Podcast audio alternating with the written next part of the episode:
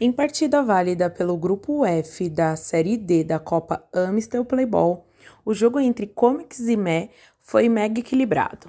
O início da partida, o Mé teve as melhores oportunidades de abrir o placar, mas em um vacilo da zaga, viu Matheus, camisa 10 do Comics, abrir o placar. A reação do Mé veio apenas no final da primeira etapa, com dois gols do João Henrique, o destaque da partida pela equipe do Mé.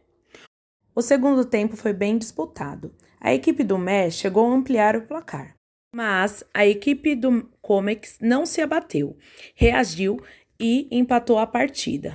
O jogo terminou em 4 a 4.